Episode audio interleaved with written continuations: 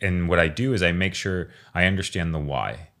And the why is really important. I know that where I want to be in the next few years will allow me to help more people. It'll allow me to be present within my family even more. So, um, yeah, I think bringing it always back to intentions of why we're working, why we're meditating, uh, as opposed to making it a thing or even making it a routine, if you will.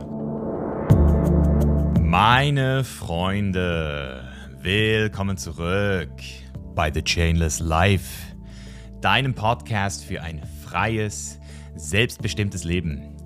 Hier spricht dein Host Misha und gemeinsam tauchen wir heute wieder ein in eine Chainless Story.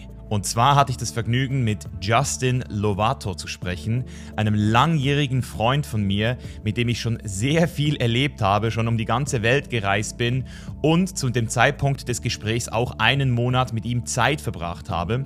Und in diesen Wochen mit ihm war ich so inspiriert von seinem Lifestyle, weil er sich so unterschieden hat von meinem, dass ich gesagt habe, hey, ich würde super gerne einfach mal mit dir ein Gespräch führen wo du den Leuten mal so ein bisschen vermittelst, wie du lebst.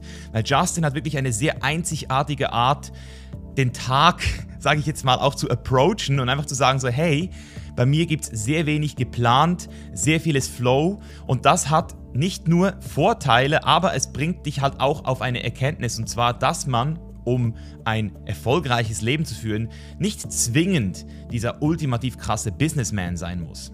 Und deswegen sprechen wir heute mit Justin über seine persönliche Reise, wie er vom Bodybuilding auch immer mehr in den Life-Coaching-Bereich gekommen ist. Er spricht über seine eigene Definition von Bewusstsein und spricht auch davon, wie er mit sehr hohem und regelmäßigem Substanzenkonsum trotzdem sein Leben im Griff hat, wie er Grenzen setzt, wie er das auch gelernt hat mit einer doch sehr traumatischen Familiengeschichte und wir sprechen auch über Justins Business Approach, wie er mit seinen Kunden arbeitet und warum er es schafft, mit seinen Kunden auf einer extrem tiefen Ebene verbunden zu bleiben, also auch mit einem offenen Herz und trotzdem eben aber auch das Business funktioniert, wie er entsprechend auch Neukunden gewinnt und was auch so ein bisschen seine Ziele für die Zukunft sind. Und ich sage dir einfach, wenn du diesem Gespräch ein bisschen zuhörst oder vielleicht sogar zuschaust auf YouTube, dann wirst du merken, dass du hier einfach eine super spannende Person kennenlernst mit einer sehr schönen Story und ich hoffe, dass du genauso inspiriert wirst wie ich von Justin, weil seit ich ihn kennengelernt kennengelernt habe vor über acht Jahren, ist er für mich auf jeden Fall einer der coolsten Männer in meinem persönlichen Inner Circle geworden. Und deswegen wünsche ich jetzt viel Spaß und gute Unterhaltung mit Justin Lovato.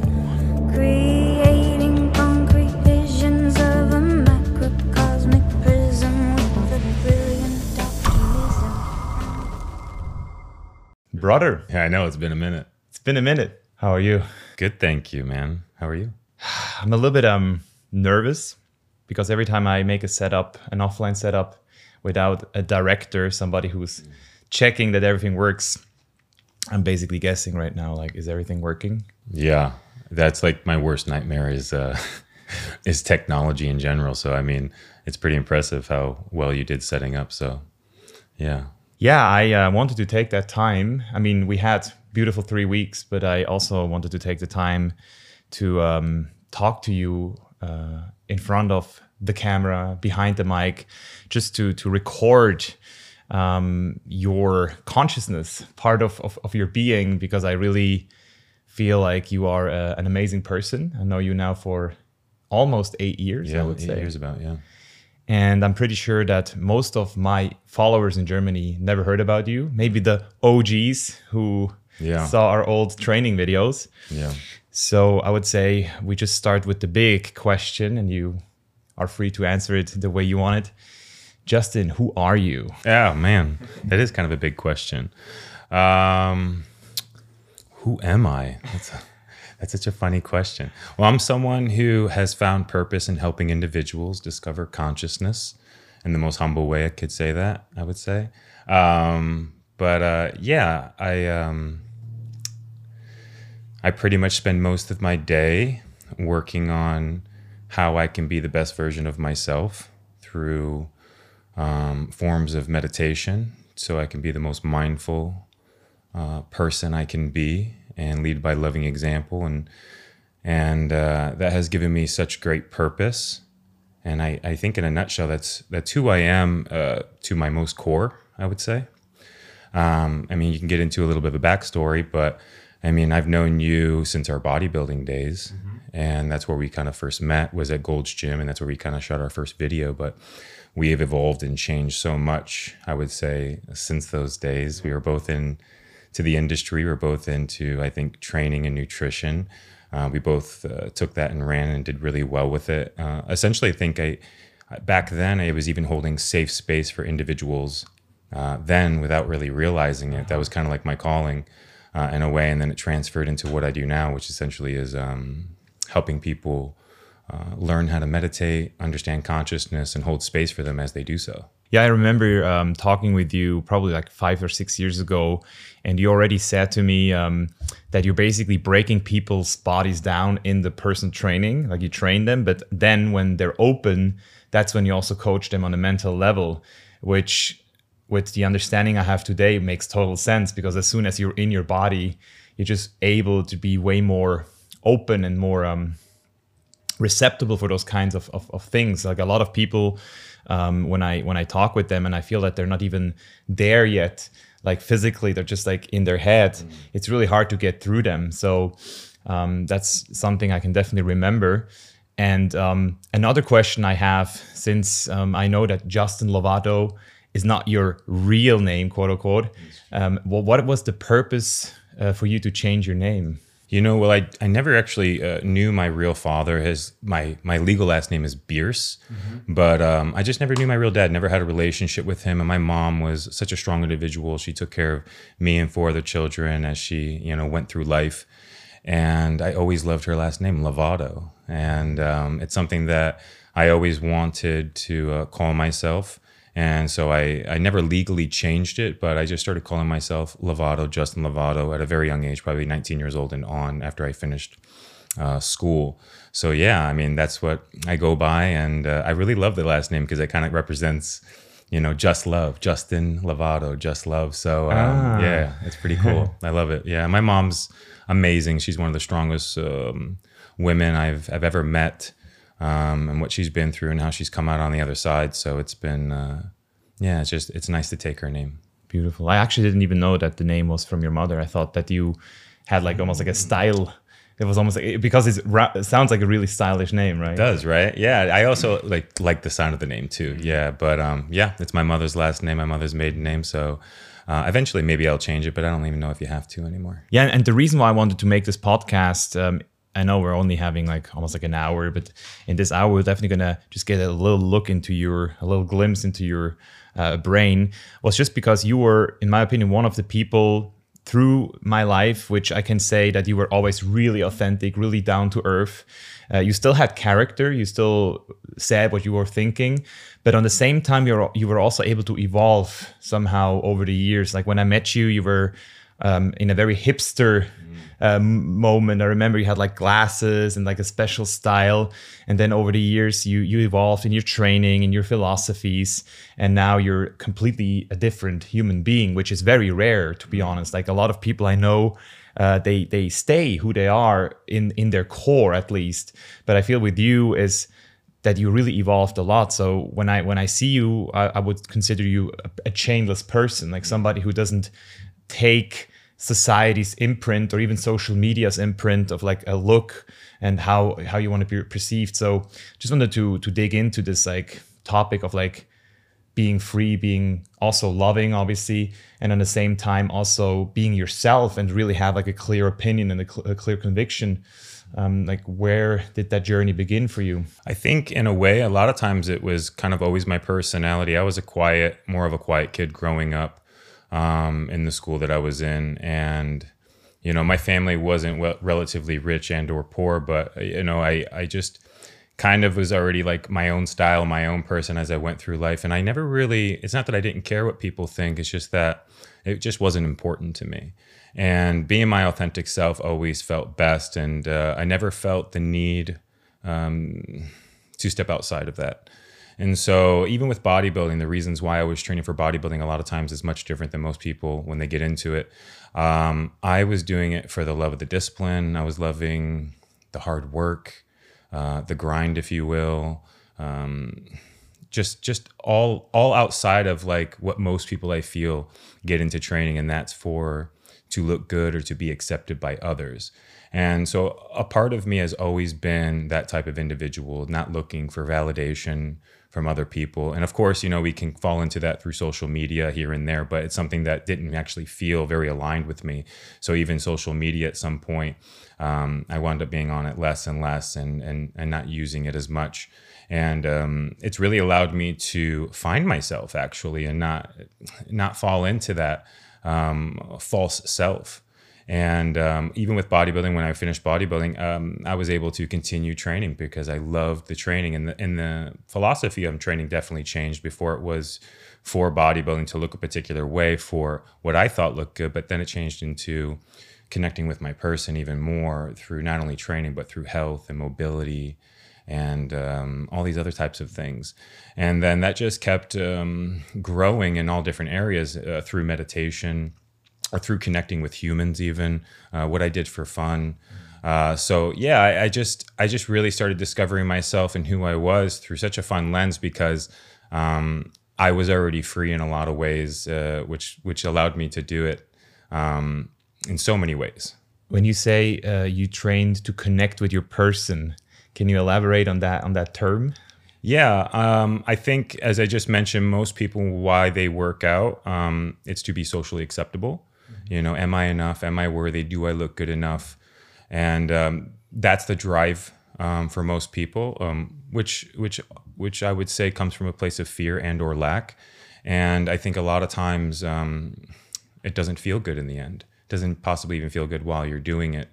And um, for me, it was to be present to be present with my person. And even when I was in my bodybuilding years, I used to always use the term muscle mind connection. Muscle mind connection. That was like my thing as a um, as a bodybuilder. And and um, and what I was really doing the entire time was connecting to my human, connecting to my person throughout the exercise, being incredibly present, and um, that fulfillment of spending time with my person and connecting with him um, was beautiful. And then once I be conscious, once I became conscious of that and and how I can connect with him all day long through all different modalities, uh, getting into yoga, training my train, change, changing my training style to different things, connecting with him more, connecting with him when I'm saying sitting in the sun or lying on the grass or going for a walk.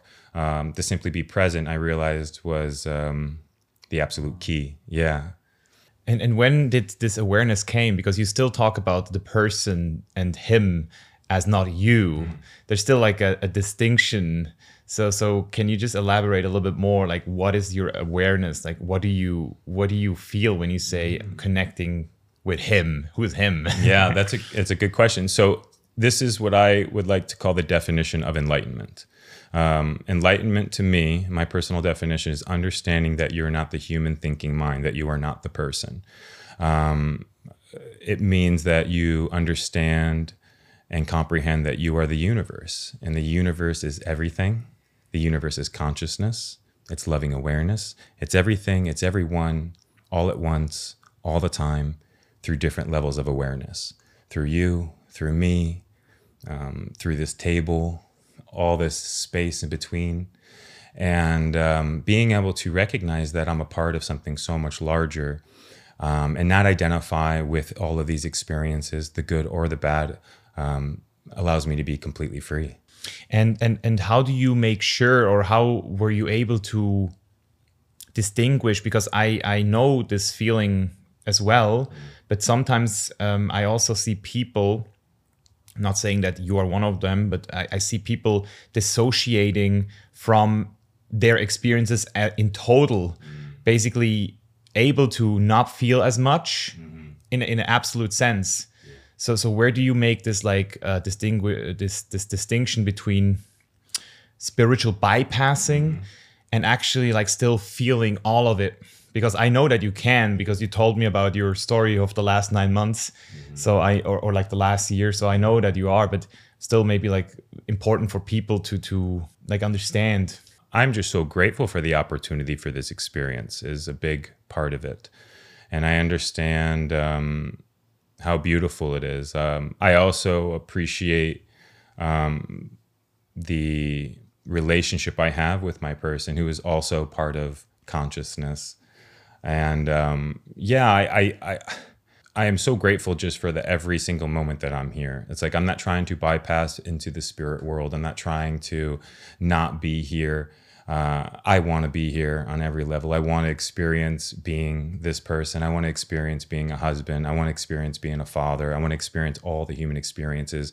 And most importantly, I want to be present during those experiences. So uh, I understand the importance of the presence because I think most people um, don't really have the human experience. They're too much in the mind. Most of the time, they're in their mind movie, and um, and they're not enjoying the human experience.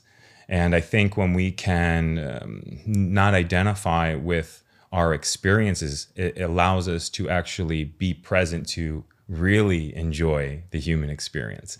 So it's one of those things I feel that that uh, a lot of people have a tough time grasping. I think they feel like once they only identify with the spirit uh, and not with the person, it's kind of like you do both. You know, it's not it's not like I'm doing only one and not the other. It's definitely both. Um, it just allows me to really truly be present in every opportunity that I have all throughout the day, all the time. Um, and I've been in my thoughts before, and I'm not connecting with my person before. I'm somewhere else. I'm either in the past or in the mm-hmm. future. I'm in the worry, I'm in the fear, I'm in the lack. And uh, that's not a beautiful time. That's not a good experience in any way. So um, I think I think it's a a good thing to remember that you are um, consciousness having a human experience, but you're also here to have the human experience mm-hmm. and enjoy every moment of it. Yeah, and and that, to not forget that. I mean, we came down here for a reason, and um, I take full advantage of it by being present. Yeah, I can definitely say that. Um, just from living with you now for for a little bit more than three weeks, mm. it really feels like you are in your flow most of the time. Like it's really hard to not see you in your flow. We can. Um, probably identify a little bit more with our egos when we start to debate. Yes, yes, yes. That's our thing. And yes. I, I, actually enjoy the fact that you are one of the few people who can debate with me. Very heated, very, very strong Intense, arguments. Passion. And then five minutes later, sit together, eat and laugh and have a fucking basically like joking time. even even yeah. Mm-hmm. Yeah, I agree. I think I think um most of my work um, when it comes to meditation and understanding consciousness isn't for me to essentially like leave here either mentally or consciously it's it's it's so i can actually be present. So all my meditation work the main focus is to just be during meditation. Um, i'm not really doing anything outside of that. And and from that it allows me to just be more more aware of how i can be more present how i can be outside of the mind you know remove the judgment remove the need for validation remove the the unworthiness. And if you can just take these these thoughts and really just toss them out it allows you to just be here so that's i mean that's why i think consciousness and, and exploring consciousness and understanding who you are and an enlightenment allows you to actually be present and fully here as a human I'm gonna drop now some some um, impressions of you when I met you. So I know that you said that until your 30th birthday, that you never actually um, took any any kinds of drugs, like no substances. Mm-hmm. But when I met you, you were actually one of the first people who introduced me to the idea of, for example, casually taking mushrooms in an afternoon in a lower dose just to have a good time. Back then, it was for me like, oh, I had this like one crazy mushroom trip, which completely changed my life, and now I want to stay away. And sometimes I smoke cannabis, but you are somehow able to sustain a very good life like you were you were showing that to me that you you sustained a very happy peaceful life you made enough money a lot of money actually to live in LA right? Like now you're living here in Texas and your house is beautiful everything is clean tidy. There's like literally like one of the beautiful most beautiful like sanctuaries I've, I've, I've been in a long time. You have a hummus machine. You you, you like he, this guy has a machine where he drops his his, his compost like yeah, is this how you call it. Yeah. Yeah you drop your um, whatever food you have left over and anything that's bi- uh, biodegradable you can put in this machine that turns it into compost turns it into soil or dirt that i can use for my plants or i can put it out in my yard or i can put it in the compost. And i mostly do that just for the environment you know. A lot of times the gases that are given off um, that are causing damage to our planet um, this actually removes that process where food's not going to the dump and just rotting and creating all this gas. Yeah. Yeah, super mindful. Uh, everything you buy is organic. You look super healthy. You you train every day almost. I think you have all your clients, so you have your shit together. But at the same time, you're also able to consume um, a lot of different like um, substances, natural substances, sometimes even uh, other kinds of substances, and to be honest man when i when i think back i remember in the beginning i was very judgmental about that. I was like how is this possible? This is not good. My mind was still judging. And i even remember with patrick we were talking about how can you smoke joint like you, In the you middle of the day. yeah you posted on instagram you had like, your weed and your mushrooms and we were always like how is this working? So can you just give us a little uh, introduction in, in your journey and and also maybe the the the consciousness evolving with it Uh, I think um, to the first first part of your question is like how how am I able to like maybe do these substances and uh, and operate quite a bit differently than most people, and it's because uh, intentions. Intentions is the the big big thing. Like, and I also understand um, what the medicines do on a very uh, high level. I feel I understand that mushrooms, th- their sole purpose is to create presence, is to quiet the mind, to connect you. So um, I understood that during that time, and um, so I would microdose to reconnect. I would I would microdose to quiet down the mind, and the weed did the same thing for me. Weed and and, and weed is quite a bit different for most people. You know, it's individual to individual. Um, so and and that will kind of like um, lead right into the next part where. Um, I didn't do any drugs, like you said, until about 29, 30 years old. And the reason why I even did marijuana was because uh, of a famous football player that was talking about it. And it helped him, um, which funny because it doesn't help me read and comprehend. It doesn't help me read and retain information, but that's why he did it. And I was like, I always struggled with uh, reading and taking and holding on to the information just because my mind was always going probably a million miles an hour, I would say. Or not even that. I think my attention was being grabbed more so. Uh, so weed, uh, weed slowed that down for me, and it allowed me to actually go inward um, and start thinking more philosophically and um, more lovingly and uh, more empathetically. So weed was a wonderful tool for me to kind of start uh, bringing myself to body, and we've just talked about how kind of finding body and reconnecting the body is is kind of a really in, uh, important. Um, awareness you know even even when we're looking to um, connect i think it's good to understand it's mind body divinity and so uh, the weed just did just that since it brought me to body the mushrooms brought me to body allowed me to just be more loving more more more self-aware more loving awareness and uh, and so with those intentions and while I was doing it, it was such a, a wonderful way for me to evolve consciously. I became more mindful about how I went through my day. And the first time I did mushrooms was I think 29 years old, and you know the next day I, I just found myself recycling more uh, than at picking up trash while I was walking around. It was all just intuitively. It was really quite strange, um, and it's because I actually felt more connected to the planet. I even started eating less animal products at that time too, and eating more plant based. Um, so yeah, it just made me more mindful, essentially more present. yeah it's, it's beautiful and, and on the same time i'm also trying to figure out uh, where is the the thin line between like abusing those substances? Like did you ever found yourself in a time where you used any kind of substances for uh, let's say like numbing? Like because that's what i usually um, walk into when i when i think about my marijuana days. It was also a lot about numbing Escaping. not feeling. I um I I never uh, did or have taken drugs in any way to numb and or escape. Um, thankfully, I never really found found uh, that calling to do it that way. I think the only thing that I can get caught up in is maybe an autopilot behavior. Um, so something like your phone, right? A phone's a really good example. You know how we can all find ourselves uh, mindlessly scrolling on these devices.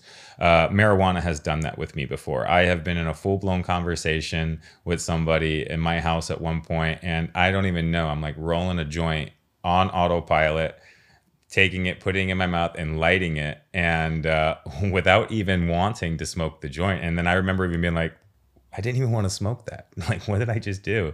And uh, and that was a really good self awareness um, shift for me because uh, I remember that moment, that specifically that moment, because it happened only once. It really did only happen once, where I was like, "What am I doing? I didn't even want to smoke this joint right now." Um, so I got a little too comfortable with the substance. It became kind of uh, during a routine, if you will. Like I would wake up and I would normally smoke before my yoga because it brought me to body with the yoga and it was a wonderful way to, for me to reconnect. But then I got to the point where I was just like waking up and just like without realizing it, kind of smoking even when I wasn't doing yoga. Mm-hmm. And so um, just becoming self aware of having intentions of why I was doing things is really all I needed. And, um, you know, I had to learn and go through that. I remember when that happened, when I smoked without intentions and I didn't have anything to do, like my yoga or training or going for a run or maybe to go inward. Um, and I didn't have anything to do, I found myself actually anxious. Mm. And, and I didn't even know what anxiousness was because um, I don't consider myself an anxious person in any way. So, uh, and I remember this happening. I, I, I, remember smoking the joint without intentions and then not having anything to do because my day was done and I didn't plan on, you know, um, connecting. And I'm sitting on the couch and I find myself, and I kind of was outside of myself at this point too, which was kind of neat. I was like observing my behaviors. Mm-hmm. I saw myself get up and I'm just like, all right, let's see what happens here. And I went to the fridge and I knew I wasn't hungry. And I randomly opened the fridge and I'm like, dude, you're not hungry. You're looking for some form of distraction because right now you have nothing to do and you got anxious from smoking this weed. Mm. And then I sat down, then I found myself reaching and grabbing for my phone. And weed and phone are really not a good combo. Not then, a good combo. No, then you'll really mindlessly scroll for much longer than you would like. Um, and so I, I caught that. I caught that and I, I, had a good laugh about it. But then I also realized, like, hey, moving forward, like when we smoke, let's really try to be intentful about it. Let's have intentions why we do it. So uh, most of the time when I smoke, it's to connect when I do yoga. It's to when I train. It's also uh, when I want to eat a lot of food and have a lot of good time with my friends and dance and stuff. But I think intentions is a, yeah. a very powerful uh, approach towards it, and so that's what I mostly focus on. Yeah, not just with, especially with drugs, but not just with drugs. Intention is everything. Everything. Why we eat. Yeah. Why we call people. Why we hang out. Every decision, basically. Why we're going on Instagram um, that has been a powerful, powerful thing is just being self aware of like why I do things. So I, I really do try to apply that. And the only way you're going to be able to do that is if you're present. You know, if you're in the mind and the mind is anxious, it's going to, and you're on autopilot on top of it, you're going to get pulled into all of these stimulations um, without realizing it. And, and, and you're going to continue to do it, especially if you're not self aware. Yeah, one of my favorite quotes from Gabor Mate is, um,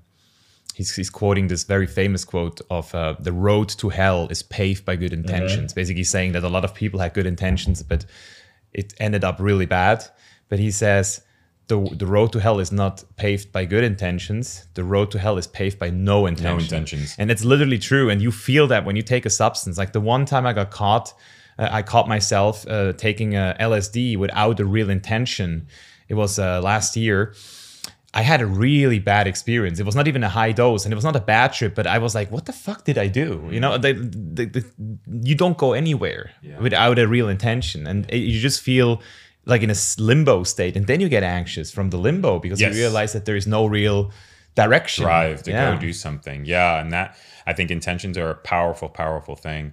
Um, but like I said, it's hard for people to even set intentions if they are operating from the human thinking mind. And that's why the Enlightenment is such a powerful shift um, for peace and love and happiness. Because if you identify with your human thinking mind, you will go on these autopilot adventures consistently. And, uh, and most people's human thinking mind is deeply, deeply conditioned through fear and or lack based off of their experiences. Mm-hmm. And another thing too is if you identify with the human thinking mind, you will also identify with all of those experiences and you'll really hold on to those things. It's going to be very hard to heal, let go, forgive, accept. Um, yeah, you get stuck. So there's a lot of really great reasons to really become enlightened, really become conscious, really become self-aware that you're not the human thinking mind so you can actually enjoy the human thinking mind. Oh. That would be my next question since you talked about enlightenment and also like your journey and the, you're inspiring as a person already.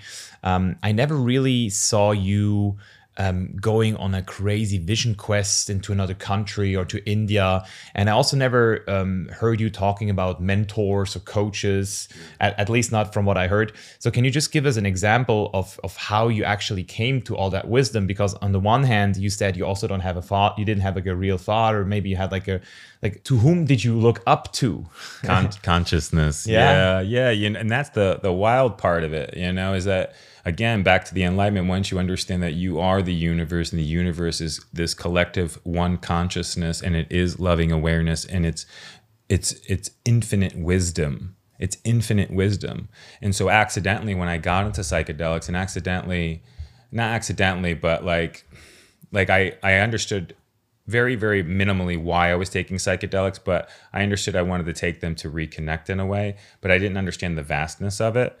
But um, just being able to understand that whenever we become still, whenever we become quiet within the mind, we remove the chatter, we are giving ourselves an opportunity to open up a portal, if you will, for um, downloads to come through, for an original thought to come through, for consciousness to flow through and that is my that's always been my teacher. And and that's where all these other gurus have gotten their information from is is yes they have uh, maybe mentors or gurus but those gurus teach them how to meditate. Those gurus teach them how to be still. And then once they become still they can get the uh, the download quote unquote from the collective consciousness that is infinite that is love that is perfect that is divine. And so that has been my teacher every single morning. So that's why I meditate every single morning and reconnect to the divine, reconnect to consciousness, reconnect to God, if you mm-hmm. will. And I was been doing that for the last 10 years. So I haven't had to need a mentor or or not necessarily need, but I haven't felt the calling to search for one. Um, you know, and it's been really beautiful. And and uh, I've been able to really trust also my intuitiveness and my and my heart um, I've always been a very, very um, mindful person. You know, I grew up in a very abusive household. My stepdad, he was very, very abusive, and my mom came from severe trauma. So um, just a, just a, you know, a very, very um, rough household. But for whatever reason, as a child, um, I knew in my heart that that the reason why my father was abusing me had nothing to do with me. Mm-hmm. And uh, you know, maybe just lucky, but that's also what allowed me to have just more self awareness, even at a young age. It was also unconscious, I might add, but I had self awareness that it wasn't me and allowed me to have a tremendous amount of empathy for my abusive stepdad to where I didn't take his trauma on. Mm-hmm. I didn't take that with me. And even my mom, who came from trauma, who possibly didn't know how to connect fully to her kids because her heart was closed, I also understood that at a very high level. Um, intuitively. And so I was able to kind of um, go through that without taking any of it on.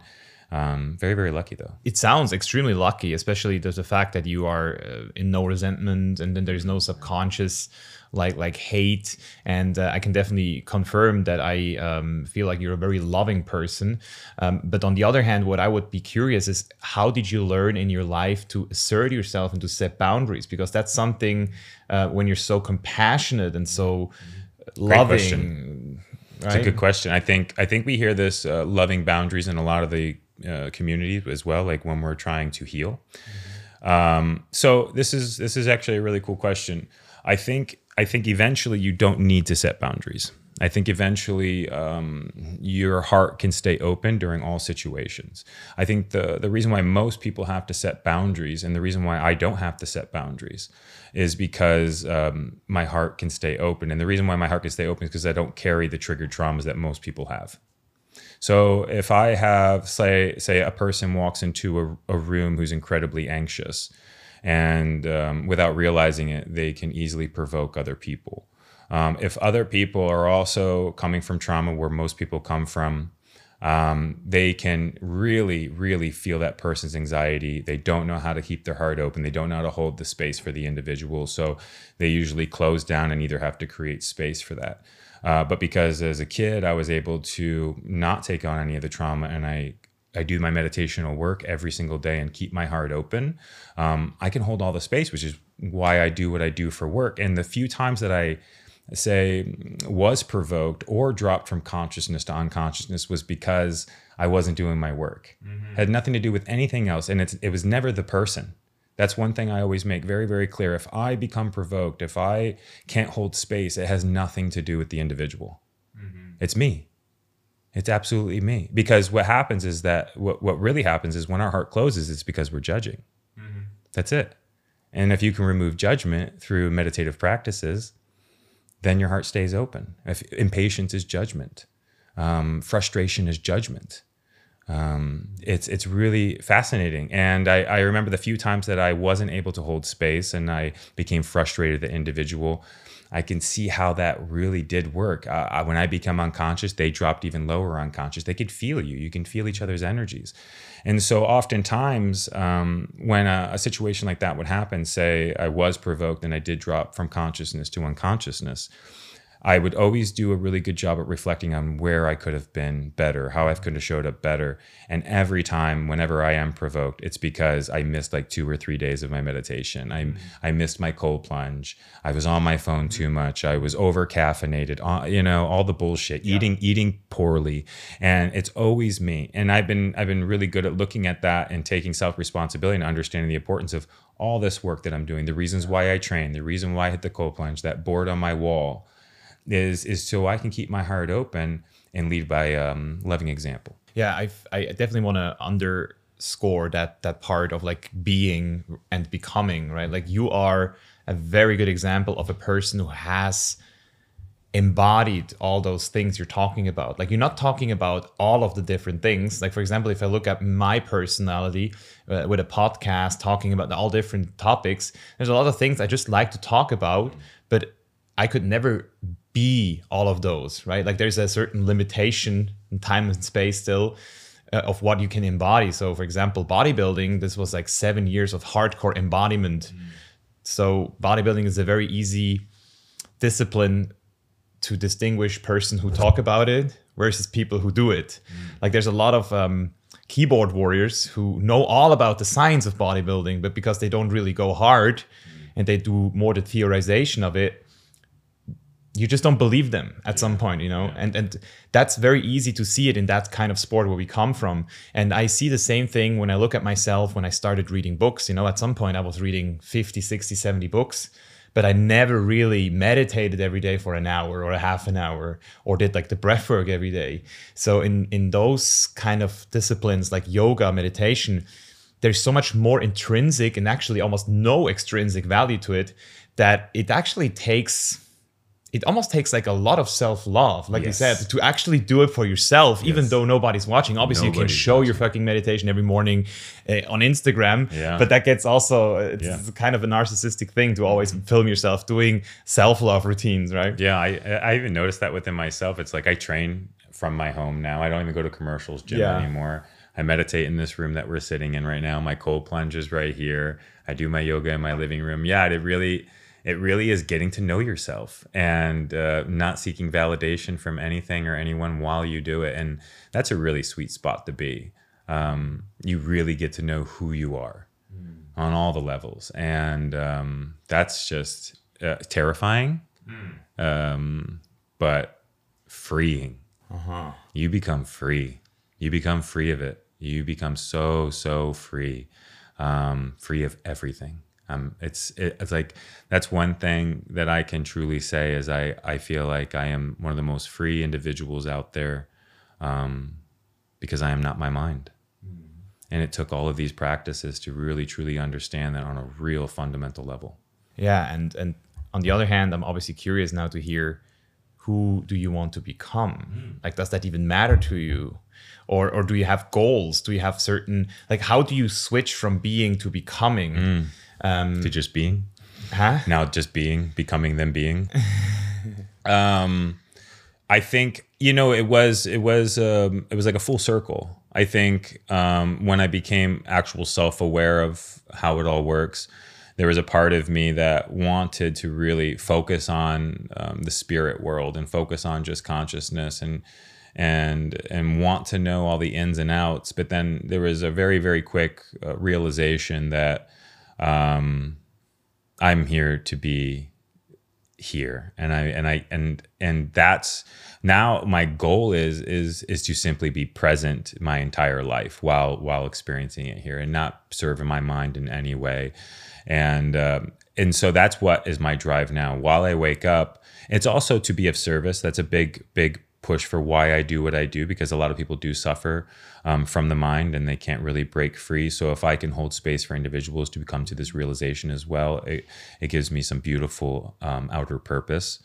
Um, but it really comes down to now just being present here and experiencing my workout, experiencing lovemaking, experiencing friendships, and um, that's it. It's so simple. Mm-hmm. It's actually so simple. Like I'm not trying to actually do anything. I'm just trying to be and trying to be actually doesn't work either. You have to just be. You it's like what Alan yeah. Watts always says: you can't be Zen. You can't try to be Zen and be Zen, and that takes practice too. Like trying to be present, or trying to do your meditation, or trying to do your breath work, um, and you learn, and that's a whole that's a whole thing too. And it was great to go through that and transcend through that, and just be during my breath work. And breath work becomes very easy then when you're just being Meditation becomes easy when you're just being. Training becomes very easy when you're just being. It's um it's a whole nother level of connection and love and it's it's profound. And that's why I think most people even do these drugs without realizing it. Their goal is to be present. Uh-huh. That's it. I mean, that's what they really want when they hang out with people. They want to be present, but the mind doesn't let them. Like even if you do nothing, you still have to dissolve the, the the part who does nothing. Yes. Still still a little little one to to and that one I still work with every now and then. Uh, you know, like of course. Yeah. You know, and we were having that conversation the other day. Like, you know, you do the modalities, you do our work, we're be of service, and there's sometimes this this little time at the end of the day. And I find myself like, hmm, what can mm. I what can I do with myself? And you start trying to like maybe fill those little holes or gaps. And I can see where where I, I can become aware of where I manage my time a little bit better and what is quote unquote missing. Um, and I can I can see that it's nature. I can definitely be more uh, in in nature and experiencing nature and being present with nature. I think that's something that I'm excited to maybe really or definitely get into. And then also um, uh, a family experience a family. So I want I, I, know there's some things that I still need to very much experience as a human and I'm very aware of that and those are probably my goals I would say yeah. in a way is to is the is the buy land so I can have a home and have animals and connect with animals. I want animals just to connect with them. I want to take care of animals. I want to take care of children. I want to take care of my girl, my wife. I want to take care of my home. You know, I, I want to do that kind of stuff. So I don't feel like it's missing, but I feel like that's what's coming next yeah, it's it's special. If you really look at it, um, there is some major um, decisions you made. You changed the place where you live, right? Like that had to be somehow like a conscious decision saying, "Hey, I was in California, now I live here in Austin, Texas." Um, so there was a part of like a part of you who wanted to become, who wanted to go somewhere else, yes. and now a part who wants to become a um, a father who, who wants to take more responsibility. And um, also through living with you now, I really um, appreciated the, the mirroring we had to yeah, each other because yeah, it was good. for me, it was a very good allowance to be more, to just be more in the flow. And for example, when I recorded this uh, breathwork session here, I was a little bit excited, uh, but also anxiety was a little bit here because sometimes when I have bigger projects, I'm like, oh, um, I'm gonna do this now, and then I have like a three hour block in my calendar and this has to happen then. And through through living with you i was like okay i right now i don't feel it. I'll wait a little bit longer. And then all of a sudden after an hour of letting go i'm like ooh now i want to do it you know? And then i do it exactly when it has to happen. Not like almost like trusting more into yes your my own feeling. Yeah. And then you came back to me and said like you know misha i like your structure. I know i, I like the way you plan stuff and then you actually execute. So it's it's almost like there there is a healthy balance. Yeah, it's the yin and the yeah. yang. It's the Tao, yeah. and um, you know I, I, can definitely become incredibly floaty. And right now I do live by myself. I feel like that's a part of it. To be honest, like I can become very very floaty, and and once my my girl ends up you know moving in and making children, I feel like that will really ground me and help me create tremendous amounts of structure just because it will require it. But um, yeah, you know, it's like right now I, I can definitely get a little too floaty. Um, and the reason why I say that is because I still want to um, work towards things here in this matter form, in this human form, and that create, and you have to have structure for that, and you have to be goal oriented for that in many ways. So uh, again, it's the balance of it. So you've been a huge inspiration, a, a wonderful mirror for me because you're so incredibly successful uh, in business with with creating that, with having structure, and so I'm I'm so excited actually to to have a little bit of structure. And my person actually really enjoys it. Like, yeah, consciousness can go all day without structure and is perfectly okay Yeah. with it. But my uh, my human, he he likes to wake up at the same time every day. Right. He likes to specifically mostly Yeah. train at the same time every day. So I understand that. And that's how all animals work. I mean, my dog knows when it's eat when it's time to eat, when it doesn't know time. It knows when to go to the bathroom, Yeah. it doesn't know time. So I also understand that on a fundamental level where structure is also very much needed and fundamentally important. Yeah, the cool thing is if you if you find the right people who compensate for mm-hmm. your quote unquote weaknesses, or I, I call it tendencies. Like everybody has preferences and tendencies. And um, I personally also got way more into being just because I was able to create this team. So it's it's like when we talked about contraction and expansion, right? Yes. You need both sides of the coin. You need to first create intention. I want a team in order to then let go again. Obviously, there's a lot of pitfalls because most people create goals and then get completely sucked into those goals and they don't understand that you become what you do every day. So, even for me, when I look back, um, I have friends, you know, they tell me every year, like, yeah, this th- next year I'm going to come to Burning Man. Next year I'm going to be there. Next year I'm going to do it, but I have to hustle a little bit more. I have to do it. So I see how the trap of becoming is a big one, you know, like you can actually completely get sucked into becoming. And then all of a sudden, even the training becomes just a means to an end. Like I do this to feel uh, more flexible or to gain more muscle, or I meditate to be more relaxed, which is also already a trap, right? Like I meditate to be relaxed. I do the breath work to um, get some co- some sort of high, or like how Yes, that's so true. Ram Dass says, like the whole like phenomena. Yeah, You're still caught into the whole phenomena. of trying to be Of trying to- you're yeah. trying to yeah of like making meditation a thing Yeah. yeah that's that's such a good point yeah again I, I think it's really just intentions again right? Like having the intentions again. Intentions is like one of the most powerful things. So like intentions why i want to work. And and and i love it because like i do have these things i do want to acquire in this life. And and and and it, it, and what i do is i make sure i understand the why. And the why is really important. I know that where I want to be in the next few years will allow me to help more people. It'll allow me to be present within my family even more. So, um, yeah, I think bringing it always back to intentions of why we're working, why we're meditating, uh, as opposed to making it a thing or even making it a routine, if you will. But um, I think structure in the beginning is kind of helpful when we're learning new things, uh, especially with meditation. I think um, there's a lot of resistance for a lot of people at first um, that sitting still in the mind and the ego is really good at um, getting you to not do it. Yeah.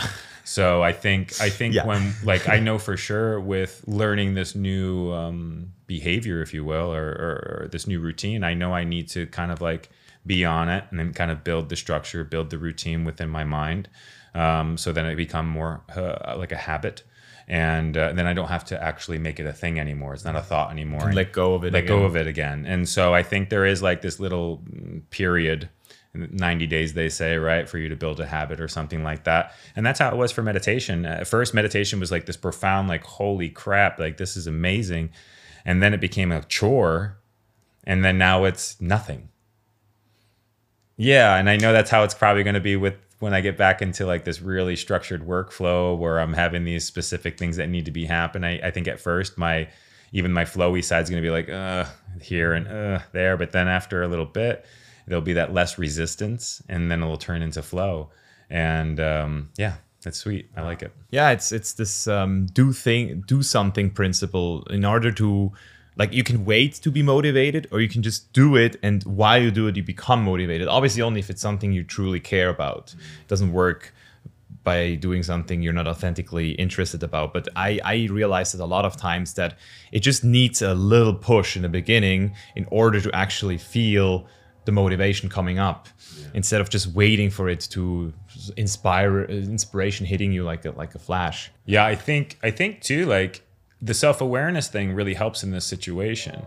You know, like um being able to step outside your person when the person is resistant and then being able to move with that person and dance with that person and give them grace and not shame or guilt them when they don't show up and when they don't want to do it right? I think that's a huge huge thing too. So the enlightenment thing is so powerful because whenever my person wants to not do this i can be like why? And like work with him and ask him all these questions and like okay if he needs a break from it or if he if he can push through it how can i work with him? And being able to step outside of the thoughts that are not me and hold the space for when my person has this resistance um, and making it a thing i can be aware of it. I can be aware of it and like kind of not get pulled into those thoughts that that the thought movie if you will.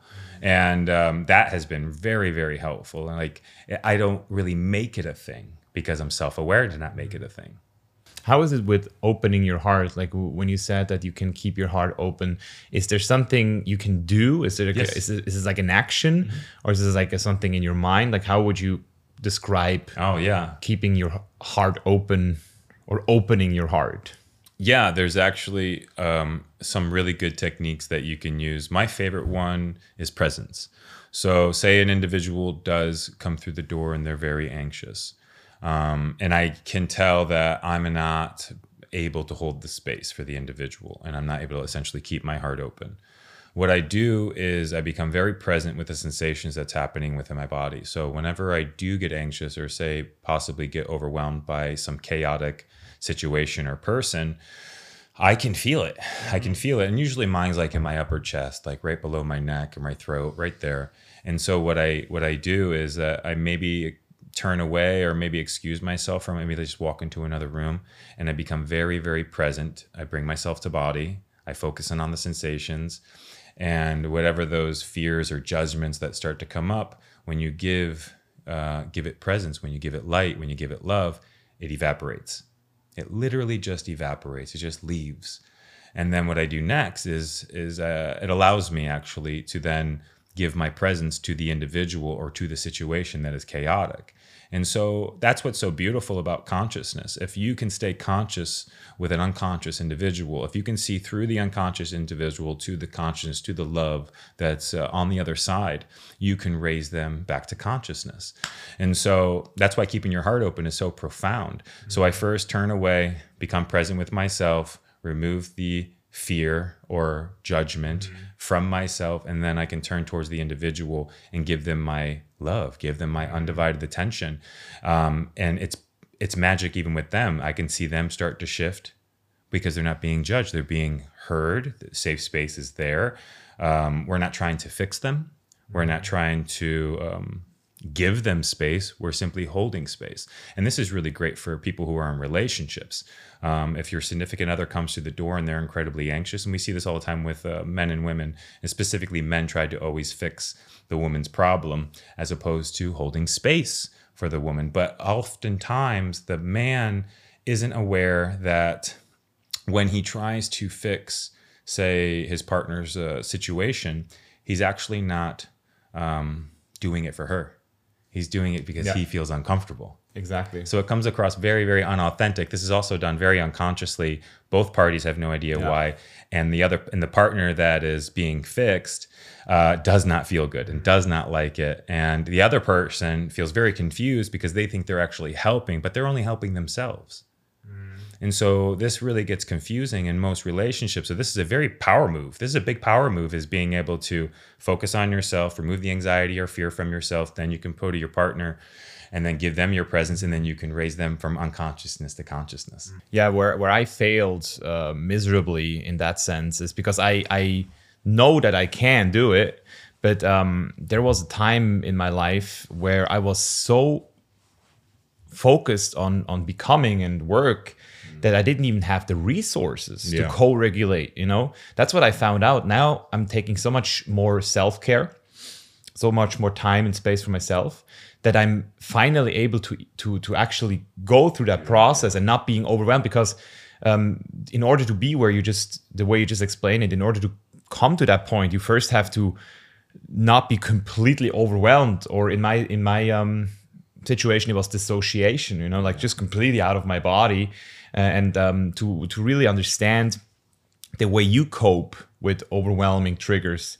You know, for sometimes it, it's even fight for me. You know, like some people go uh, some people attack, some people dissociate, some people frown and try to like people please. There's this different kinds of like dealing Yeah, with the same situation, right? Yeah. Uh, and for me, it was dissociation. So a lot of times I was like, um, like thinking that I'm just completely non-neurotic, which which I have a very low neuro- neuroticism. Like I'm not, for example, I I'm really not a withdrawal person. Like I don't withdraw, I don't uh, hold resentment, but um, I still have um, a lot of times this this this feeling of like, hey, I'm not in my body right now, and then to actually like realize how to come back to myself, like you just described, uh, this requires a certain a certain amount of, of resources which you build proactively through meditation for example like if you if you don't have those resources no matter how many books you read no, man, no, no matter how much you understand the principle of, of co-regulation and of holding space it won't work. So I was I failed miserably with this for years before I understood that uh, it, it starts with me and my Yes. own fucking space. You know. Yeah, that's that's the that's the beautiful part about understanding uh, this whole thing is because you can do this for yourself. This is how you regulate yourself.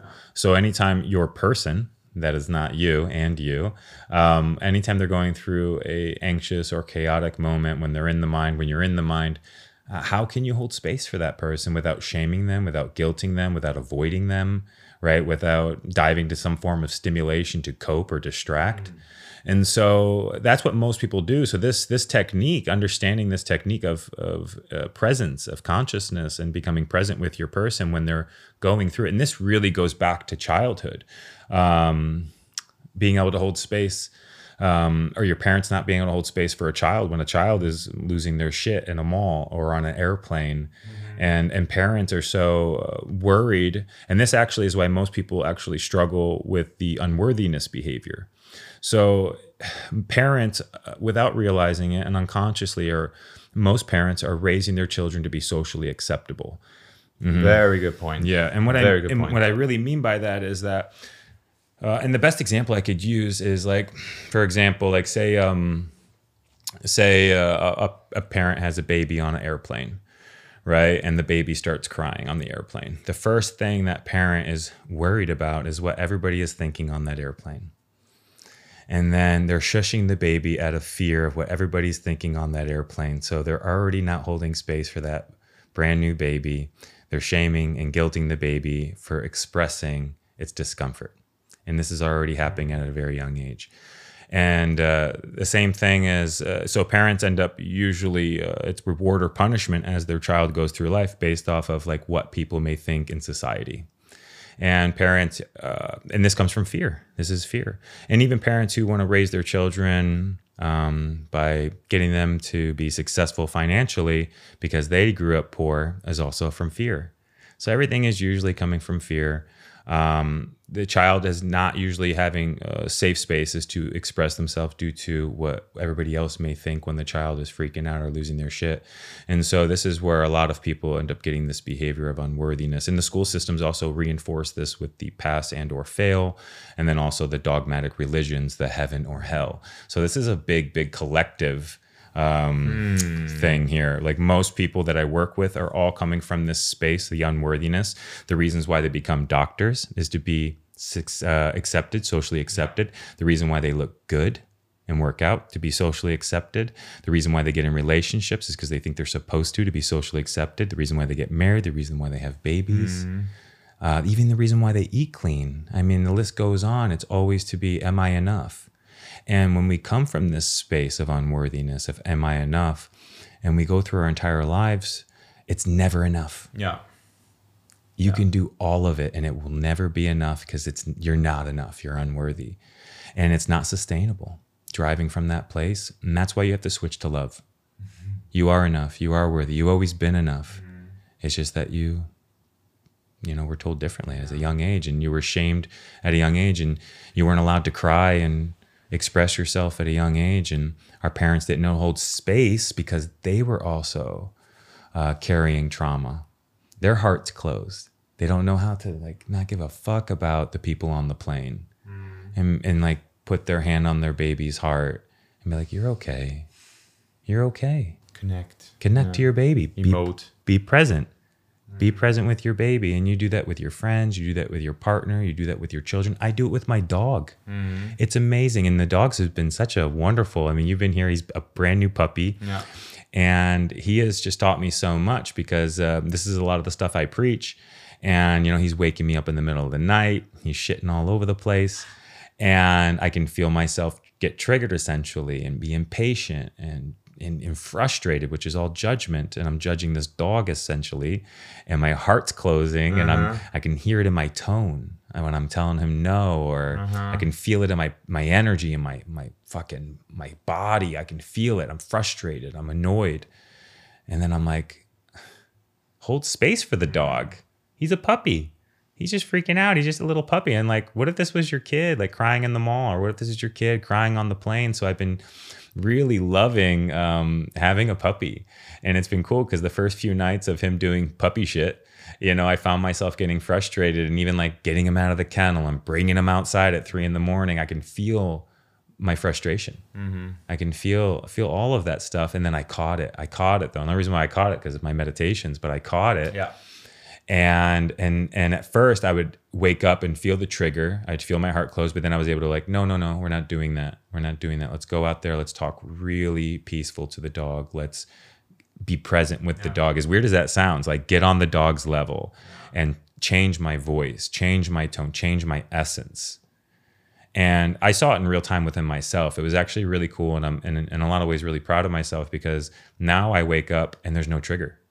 There's not even a trigger. He shit all over my carpet. I had to get it cleaned. Um, it was a catastrophe. It was when we were going out to go see a show. We had very minimal time. Things were rushed, and all this kind of stuff. And there was no trigger. I wasn't mad at him. I, I, you know, normally be mad at the dog. You want to like, you know, it's it's wild. It's absolutely wild, and you know, animals can teach us so much. And um, yeah, it's been really yeah. cool. It's, it was also really nice for me, a good training. I felt it, I think, once um, or twice when he barked so much close to me that, that I felt this like, there was like this like anger coming up. And um, today, even before I set this up here, he bowed. He he started to biting into the, the cable, cord. and for a moment I was like, "No!" you know, Yeah, and it was a different no because Yes. it- it's a, it's because there's discipline and there's loving discipline, Yes. right? And you can lovingly discipline your child. Yes. You can, you, for example, what, what I already see is like when a child doesn't come for dinner, right? Like that's that's how I already see it. I'm I'm gonna have rules. Like if you come, if if I call you twice and you don't come down, there's not gonna be dinner. But um, it's not gonna be wrong that you, you didn't do anything wrong. I'm just gonna say, look, this is this is the consequence, and tomorrow we're gonna do it better, right? Like almost like stay friends. Yeah. Like it sucks. I know it sucks to not have dinner, but I mean we try to call you twice, right? Yeah. So it's like this, like you still have, you can still enforce consequences, but you don't have to be emotionally involved and especially not create this like wrong or right. It's just like there is certain actions, there's certain consequences, and as, as long as we start to um, add things up, I mean, I see it with the dog too. He he learns, he learns very fast, and, does and- that's what we basically want, you know. Yeah, and it's been really fun, and we can do this with with everybody. We really can with children, with our partners. Uh, essentially, just hold space, be present, be love, and you can be stern and come from love. That's what Stoicism is. yeah. I You love know, stoicism. In a nutshell, that's just what Stoicism is. So it's like, can you be stoic through all moments? Yeah. Through all moments of chaos. And I think the big thing is also just another like just strong um, awareness shift is understanding that chaos is neither good or bad yeah. right? Like how he's barking right now. It's it's just is. It's just what it is. And I can become either frustrated or I can just let it be. Resistance or not? Yeah, yeah. resistance, Resistance or no resistance. Ex- Exactly. Yeah. And you could do that everywhere. You could do it if all of a sudden you're late in traffic or waiting in a long line or you spill something on the carpet. Like, how, does it take a hold of you? the reason why Stoic philosophy helped me so much is because I was able to gain the benefits in a few weeks. You know, it's like mind models. It's like things you install in your mind, the way you think about things. So it's it's literally on the mental level, and they will make your life easier and already more calm. While meditation, until I really had the first positive effect, it took me, I think, two or three years until I was really able to say, wow, this is real. Yeah. You know, and, and that's uh, for a lot of people, that's just a big investment, a big leap of faith yeah. to say, like, I'm going to invest now uh, one or two years into meditation until I actually feel any benefit. Yeah. Uh, and that's why um, Stoic philosophy is such a big one for me. Yeah, I agree. Mm. I, I think what I wanted to wrap it up since we're sitting here in your in your um, meditation room? in your temple basically right? Yeah, yeah, yeah. it's like how did you i mean you still do personal trainings i see that but i feel like this is your your new calling. Yeah. so how did you end up here and who is is your customer? Like who, who do you work with? Yeah you know well i i found myself into this field because i think unconsciously with personal training I was uh, essentially holding safe space for people without kind of realizing it. So um, when I started meditating and uh, became more aware and, and more free of my mind, a lot of people uh, saw that and they gravitated towards it. And uh, so, so I, uh, I actually started meditating on my own um, on a daily basis, and all of my PT clients were seeing like these tremendous changes within myself, the way I was going through life, the way I was training them. I also found breath work. So when I say meditation, I was using breath work to fall into a meditative state. Yeah. It was the tool that I was using to quiet my mind. Um, if you're a person who is uh, having trouble quieting the mind and you're just trying to just sit there and quiet the mind, you might find it incredibly impossible, especially if your mind is consistently running um, and and just so much chatter. So you can use certain modalities like the breath work, the cold, the heat, yoga to bring you to body so that you can actually quiet the mind. So I found myself um, then starting to guide them uh, through breath work as opposed to PT. They were asking like, "Hey, can we do uh, breath work instead of PT work?" and yeah, that's what happened. And and how it really kind of gatewayed into that was um, I started doing breath work in between my sets. So I was doing like some powerful breathing, like 10 to 15 deep, deep breaths in between my sets. And I was getting so incredibly present in my workouts. It changed everything. And I still do it quite often.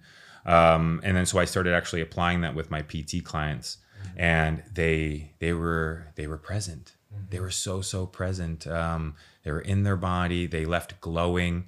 Uh, and then uh, eventually I started kind of leading them through the the meditations I was doing and just trial and error. Um, I found myself in a little routine, and before I know it, I was 90% of the time my clients wanted to do breath work over PT.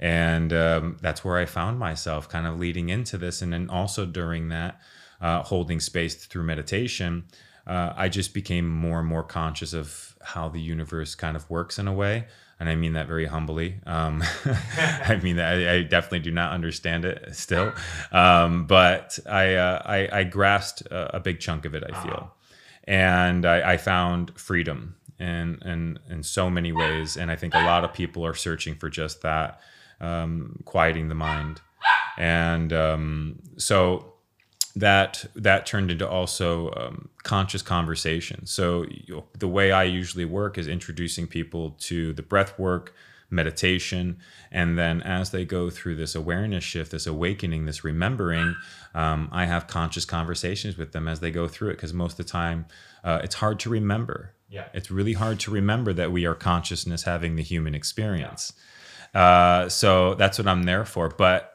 the uh, the conversations are so epic, and people make such profound changes due to the meditation. Not necessarily me. I'm more so of just someone they can kind of talk through their thoughts because not many people are really doing this type of work in a way.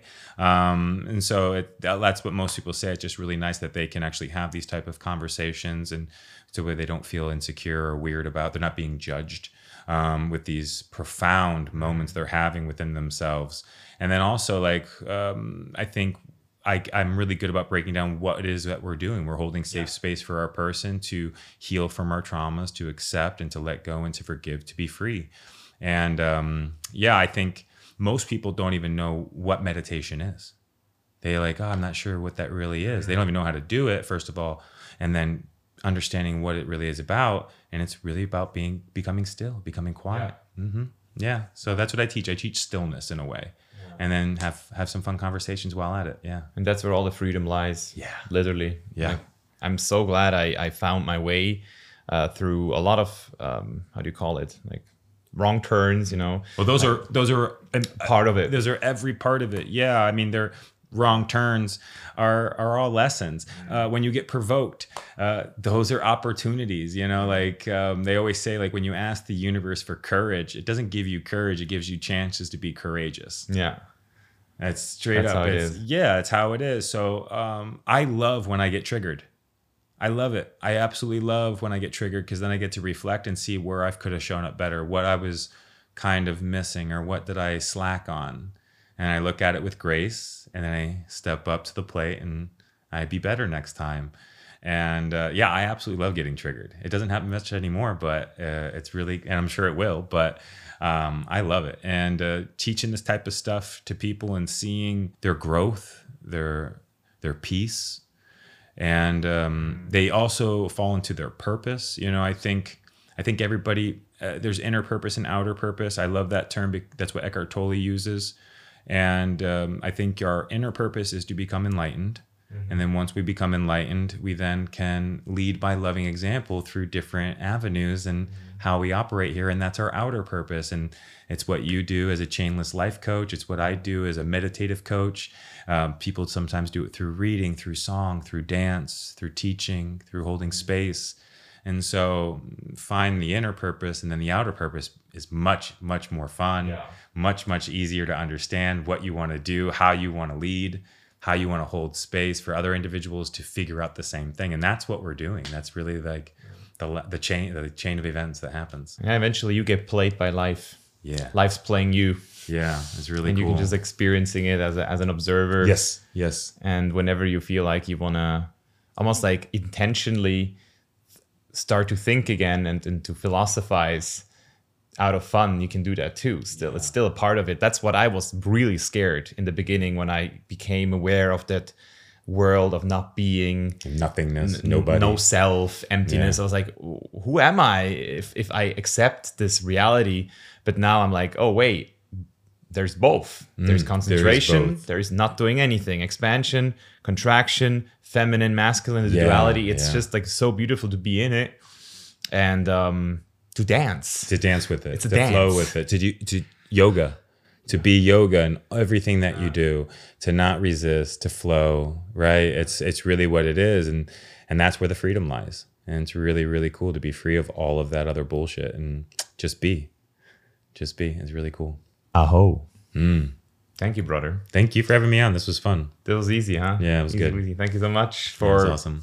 Letting me sleep here for three weeks Oh man, my pleasure. You have you have uh, invited me on your journey so many Yeah. times, and we've shared, shared so many amazing moments. It's like I couldn't wait to have you here and host you here and Ah. play sound bowls for you, Ah. and like yeah, man, like have you at my cold plunge and Ah. have you work out with me. Like I couldn't wait um, to um, pay it forward. Yeah. so thank you. many many more to come Yeah, man, for sure. Fun life. All right, my friends, we're out. See ya. See ya. Peace. Hey, bevor du jetzt abhaust, eine wichtige Frage. Hast du durch diese Episode in irgendeiner Weise Mehrwert für dich generieren können oder hat sie dich unterhalten oder zu neuen Erkenntnissen gebracht? Dann tu mir einen Gefallen und gib mir 15 Sekunden deiner Zeit und bewerte den Chainless Life Podcast jetzt in deiner App mit einer 5-Sterne-Bewertung. Ob das Apple Podcast, Spotify oder eine andere App ist, spielt keine Rolle, aber dein Support zählt, denn Support ist kein Mord. Ich bedanke mich jetzt für jeden, der sich diese 10 bis 15 Sekunden genommen hat und wenn du mehr über unseren heutigen Gast, über mich oder The Chain is Live erfahren möchtest, dann check auch unbedingt die Links in den Show Notes ab. Besten Dank und wir hören uns nächste Woche wieder. Dein Mischa. Peace.